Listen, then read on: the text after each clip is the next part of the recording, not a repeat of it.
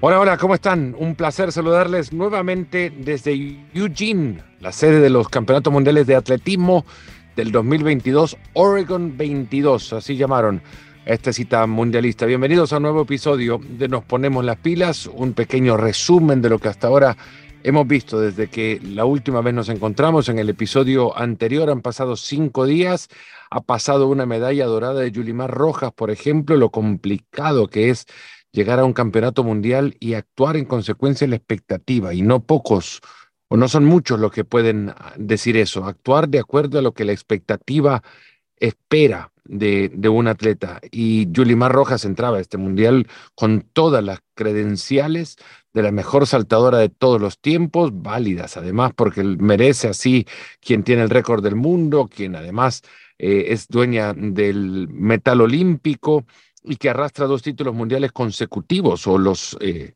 arrastraba antes de llegar a este mundial, cargaba con esos dos títulos y ahora ya tiene que aguantar más peso sus hombros porque ha sumado un tercer campeonato mundial a su lista. Lo, lo lindo de estos mundiales, y antes lo decíamos también, y si nos han seguido en la cobertura, en, las páginas digitales de ESPN o en, los Sports Centers, si algo he destacado, y, no lo hago con una intención más que para recalcar el hecho de, vivir unos mundiales en una ciudad que respira el atletismo, pero que sobre todo es una ciudad chica en, tamaño, en dimensión y en consecuencia eh, los espacios terminan casi que por obligación haciendo que las personas que tienen que ver con el mundial se encuentren y confluyan en un mismo lugar. Y esto ha sucedido muchísimo en el mundial. El día de ayer, por ejemplo, eh, cenábamos en este restaurante que se ha convertido prácticamente en nuestra sede central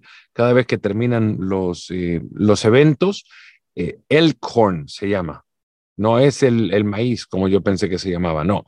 Elkhorn, como los cuernos de un, de un alce. Bueno, eso, ese lugar eh, reúne a muchísimos deportistas que no quieren los atascos de un restaurante cercano, extremadamente cercano al estadio y en consecuencia no quieren esperar.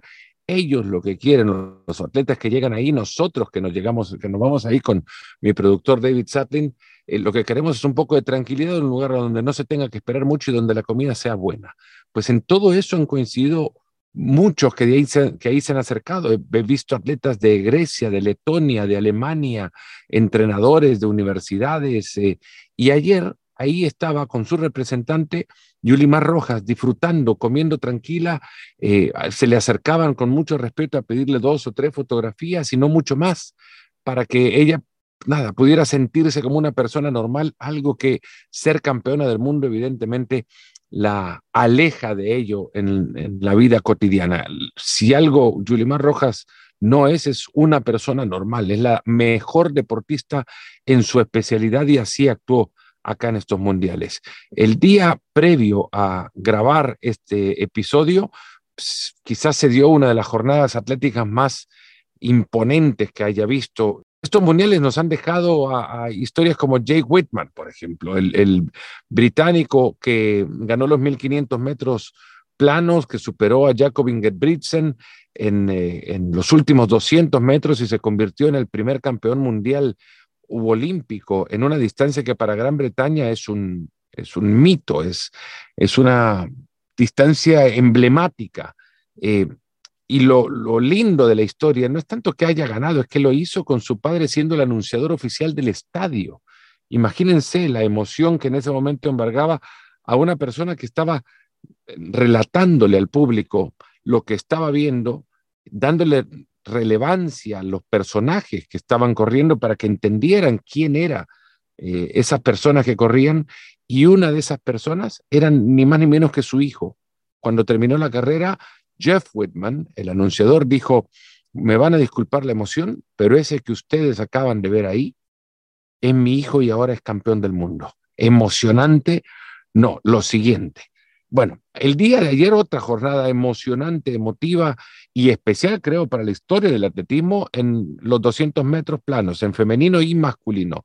Triplete de Jamaica, perdón, 1-2 de Jamaica eh, en femenino, triplete de Estados Unidos, 1-2-3 en masculino. En femenino, Sherika Jackson corrió el tiempo más rápido en esa distancia desde 1988, cuando lo hizo Florence Griffith Joyner, dueña del récord mundial. Imagínense, solo una persona en la historia corrió más rápido de lo que Sherika Jackson corrió este jueves en Eugene. Y un par de minutos más tarde, Noah Lyles rompiendo el récord estadounidense en la distancia, 19 segundos 31 centésimas, detrás de solamente dos seres humanos, Usain Bolt y Johan Blake. Noah Lyles, por su personalidad, por su carisma, por su intención de carrera incluso, eh, podría convertirse en esa figura que se eleve al, al punto de referencia del atletismo, no solamente en Estados Unidos, sino a nivel mundial. No Lyles tiene eh, ahora ya un título mundial, uno más, tenía el anterior también, pero se le había escapado el, oro olímpico en, en Tokio. Ahora tiene esa posibilidad de contar con las llaves del atletismo a nivel mundial y encumbrarse como la personalidad que lo lleve a un lugar de popularidad a él y al deporte en consecuencia, eh, con el cual pueda contar con, suficientes eh, o que generen suficientes luego recursos mediáticos para llevar a estos deportistas a un, al escenario que merecen. Muchos de estos son atletas históricos, brutalmente eh, buenos. Mondo Duplantis, por ejemplo, el saltador de pértiga de Suecia, con, con personalidad y carisma suficiente para convertirse en figuras que arrastren afición a este deporte. Como una vez lo hizo Jackie Joyner Kersey, por ejemplo, en su momento llamada la mejor atleta del mundo y que inspiró a muchos, me incluyo en ello, a, la práctica del deporte, a seguir permanentemente las figuras que construyen este deporte. Bueno, con estas dos personalidades tuve la posibilidad de sentarme para que ustedes, en inglés, claro, las escuchen y entiendan de lo que hablo. Noah Lyles, campeón del mundo de 200 metros planos, acá en Eugene, e inmediatamente después, Jackie Joyner Kersey, ganadora de tres títulos olímpicos, dos de ellos en heptatlón, dueña de cuatro títulos mundiales, en su momento la mejor atleta del mundo. Y justo de eso le pregunto también, ¿qué se sentía ser la mejor atleta del mundo? Arrancamos con Noah Lyles, el dueño del título mundial en 200 metros. Noah, congrats. Thank What, what, does it feel to fly? Feel to fly? Shoot, I've been flying my whole life. uh, it's just another flight, but uh, it's my fastest one yet. How did that feel? I mean, it take us to to what most humans have never experienced. In fact, only only two yeah. men in the history of the world so, in that distance have run so, faster than you did last night. Yeah, I, I don't know. I, I I think because I've done it so many times in practice, I was expecting it. You know, this is something that me, my coach, my brother, we're all saying it's going to happen. We knew it was going to happen. We were just waiting for all the pieces to fall in line. And I think in that semifinals, when I had that really good start, that's when we were just like, oh, yeah, it's going to happen. It, it, it's just going to happen. And just making sure that all the pieces were aligned. And my coach said, when the guns goes off, that's when you release the beast. And that gun went off, and it, everything broke loose. All my energy was finally released. My competition edge, my, my bloodthirst, you know, it, it was all out there. And I was there to make a point. And the point was, I'm here to stay and I'm here to take records. What do you listen to when you're running? Because uh, most top class athletes say, you know, they're in that zone, mm-hmm. and that zone becomes a, a tunnel, and it's it's it's keeps noise out. Yeah. The crowd was just deafening yes last night. Did you feel your footsteps? Is that is oh, that real? Oh yeah, I feel my footsteps. Do you do you listen to them now? I can hear them. I can I, I can hear them. I can feel them. I I can hear everything but the crowd, to be honest. Mm. um, I can hear my competitors breathing. I can hear my competitors' footsteps. I can feel my way around the track. Now, to be honest, the everything in my lane and maybe two to three lanes out, I can feel. Mm. And I feel that that's very important to be able to be situationally aware of everything that's happening around you, but also knowing what to do with that information. It's one thing to be able to feel it, but if you're you're healing, hearing your competitors and hearing your heartbeat in race, you might get nervous from that and you might start being like, oh shoot, I'm losing control. But every time I hear that, it only makes me more excited and it gets me more energized to run faster. The starting judge goes on your marks. What's your last thought? Uh, well, on your marks is uh is the first command. It's not to set that I'll have my last thought. And when the, the gun when the uh, announcer says set, it's um let's get this done. It's, it's go. It, it's powerful. It's purposeful. It's patience, and then it all just happens. You take that deep breath in, and you just wait for the gun to go off, and you release everything. A year ago, your thoughts were not that optimistic, positive. Mean, Tokyo, how much how much did that play a part in in going up to the line this time around? Yeah, it, it wasn't that it wasn't positive. I had positive thoughts. It was just there were a lot of obstacles in the way. You know, there was me not having my family, not having my medical, me being, you know, ha- running hurt in all three rounds. You know, that that right there was just like a weight, you know. It, but here, I was weightless. Hmm. How do you overcome that? How did you overcome the fact that athletics world was expecting Noah Lyles to come out with that gold medal? You know, the American fan was expecting you to come back from Tokyo with a gold medal. How do you overcome that? How does that build you to do what you did? Well, to be honest, I don't think they did expect me to win. I think they definitely wanted a younger winner, mm-hmm. but uh, I'm okay with that because I run for myself. I run for the joy of running, seeing how fast I can go, how well I can compete. I thrive on competition. I'm not a guy who wants to shy away from a, a, a good competitor. You know, I enjoy it, and as you can see, it makes me better. You know, I've, I've been running the 200 kind of by myself for a while now, and, and now everybody's starting to catch up to me. What happens when people catch up to me? I start pulling away more, including that that younger guy. Exactly. That's healthy for the sport. Rivalries are good. I, healthy rivalries are good. Mm-hmm. As long as we're not trying to tear down each other, I believe that as long as we ex- want the best out of each other and that pushes us to go faster, then it's perfect.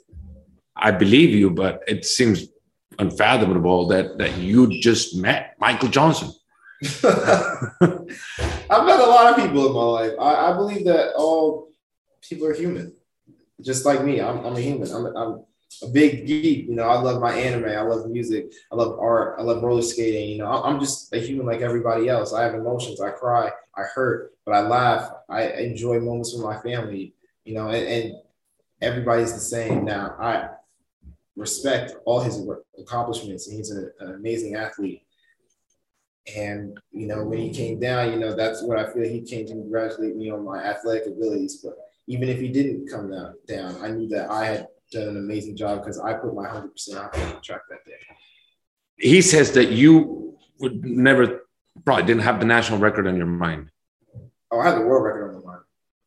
I was going out there to run world record pace because if I didn't go out there with the thought of I want to try and break the world record, then what would be my fallback?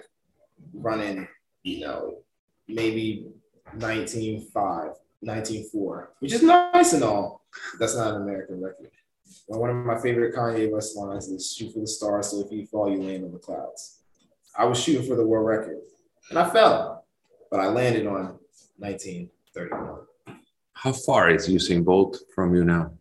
He's, he's a lot closer. He's a lot closer. But let's let's still give this man great respect. That distance in between 1903 and 1919 is great. You know, he the the distance that I put on everybody else, you know, that would it would have looked very similar to what he mm-hmm. probably would have put on me in that same race. But that doesn't mean that I'm gonna stop reaching for it. I'll test you now in, in another type of quickness. Okay. If you if I gave you 19.31 seconds of music, what would you listen to? 19 points.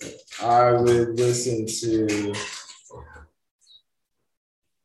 it depends what's the situation for. I'm just giving you 1931. That's all you got to do. That's all I got. Pick, pick a song for 1931. Well, I don't have a favorite song. I feel, I feel that anybody who has a favorite song is a psychopath. if you can choose a favorite song out of all the songs that exist, yeah, there might be some. I don't know. There might be some wrong. So give me an artist. 19.31 seconds of music from Kanye West, 19.31 seconds to eat a meal. What is that? lasagna. How many bites can you get of that in I, 19.31? I mean, I could probably finish the whole thing. You can stuff your mouth. I wouldn't feel good, but I could probably finish the whole thing. Uh, 19.31 seconds to tell me who you are. I'm Noah Lyles. I strive for greatness everywhere I go. I'm going to be the best at whatever I do. No matter if I fall, I'm always going to get back up. You got some to spare there too. Thank you so much, Noah. Thank you. Jackie, such a pleasure. Thank you. It's been a week. Uh, we can, I think, summarize what the World Championships have meant. What do they mean to, to athletics?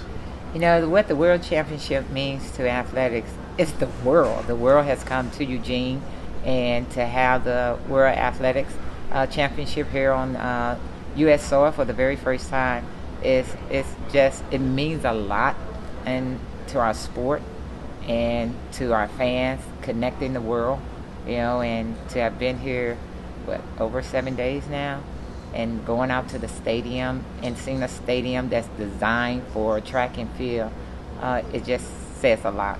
So I, I, I mean to take you back in time and gain on your experience to know how it felt for you as an athlete to go to places like Rome and Tokyo, and and wishing that this would happen. How much does it mean, putting it in perspective, the fact that this is the first time when so much time has gone by? You know, when you talk about 18 years of world championships, and for the very first time, one is here on American soil. And I think about the days when I was competing Rome, you know, uh, Tokyo, Stuttgart, you know, but not having to travel very far, you know, where family and friends are able to come and see you compete. And even though, you know, they were watching you at, from afar, but just being here in Eugene. I'm so happy for the athletes that really have this opportunity because this is not the norm, you know. And and hopefully, uh, years to come, we see many more of the world championships or international competitions here on American soil. Now that that leads me to the next question. It, a lot of people, uh, veteran athletes, legends of the sport, American athletes have asked the question, how can we grow the sport? Is there an answer? You know how we grow the sport is continuing to boost the popularity. of Our sport is very popular, but how do we connect the non-track and field person to what's happening on the field? That's why you need stories like Noah Lyles, you know, Sydney McLaughlin, you know, different athletes where people can really connect with them and want to follow. Not just follow during an Olympic year, but follow them throughout their careers, both you know, domestically as well as internationally. And, and I think it starts with our grassroots. I take Jamaica, for example. Jamaica just has a real great system that they truly invest in the grassroots programs, and you start to see that investment paying off at the next level. And they have a following, you know, and so and that's what we need to have here in America, you know, because I think you need healthy competition. You both need uh, domestic people from the American soil, but you also need your international counterparts so the sport can continue to grow. And we have the ability uh, to do that, and I'm hoping that these World Championships would set that off and we can see a continuing of this happening. So you had to carry on that responsibility of growing the sport and developing a fandom for the sport. Why did you do? Of course, without the social media platforms available nowadays, how did you do it? You know, you make a great point because we didn't have the social media platforms, and and I think during my time we had a lot of rivalries. People knew, and and you can see even when I'm in the stadiums today, you know, autograph seekers and people just want a piece of you, and and to see the different legends that people have followed, and that's what we're going to have to continue to do. I, I think it's very important that we invest in our grassroots programs, you know, because at the very young age, those young people will become uh, adolescents, adults, and then all of a sudden those same people are following you. and you get a following, and and and also uh, more media outlets being able to see, you know, some of our people on, you know, national TVs, you know, because if you go internationally, stands are full all the time. And but people they follow, not only do they follow the the international athletes, they're following the American athletes. So when you're good, people are going to follow. And but what we have to do a better job is to keep that momentum. So once these games are over, what do we do to continue, you know, the enthusiasm that people are feeling that will allow us to continue to grow our sport? What's been your highlight, or, or what would you consider would go into your uh, memory album from what you've been, from what you've seen here in Eugene? So far, you know, uh, I, I definitely, you know, being a multi-eventer, you know, being able to see Nafi and Vetter go at it, but then seeing Anna Hall get that bronze medal, and uh, the United States having uh, someone to get a medal since 2001. But then being able to see, you know, Noah break that American record. But then also seeing the excitement of, of the, the men, U.S. go one, two, three. But then also uh, Shelly Ann, I mean, just a phenomenal talent in, in the sprints and Shericka being able to run talking about 2145 and I'm looking forward to being able to see what Sydney McLaughlin is going to do in the 400 meter hurdles. How could you put in perspective what we saw in the 200 meters with Noah and, and Shericka going, you know, going top three times in history, Shericka running fastest time since FloJo. How do we translate that to the audience so that they can understand what, what Eugene has seen? You know, you translate that by telling them, you know, you talk about uh, the atmosphere you know, and, and then just the the electricity that was in in the, in the stands, and then all of a sudden the athletes got on the track and they just did not disappoint. And it's unfortunate that everyone in the world wasn't here, but the people who were here, you know, this goes on not all the time, but more often than other at a world championship level. So we look forward to you all being able to come on this journey with us because those athletes cannot perform without the support of the fans, you know, being here to allow them to excel at the highest level. Bueno, espero que hayan disfrutado de este episodio de Nos Ponemos las Pilas. En el próximo, un resumen general de lo que ha sido esta experiencia de los mundiales de atletismo. Espero que lo hayan disfrutado. Ya saben que pueden enviar sus comentarios, sugerencias en cualquiera de las redes sociales y en el próximo nos volvemos a escuchar. Un fuerte abrazo y saben que siempre nos ponemos las pilas.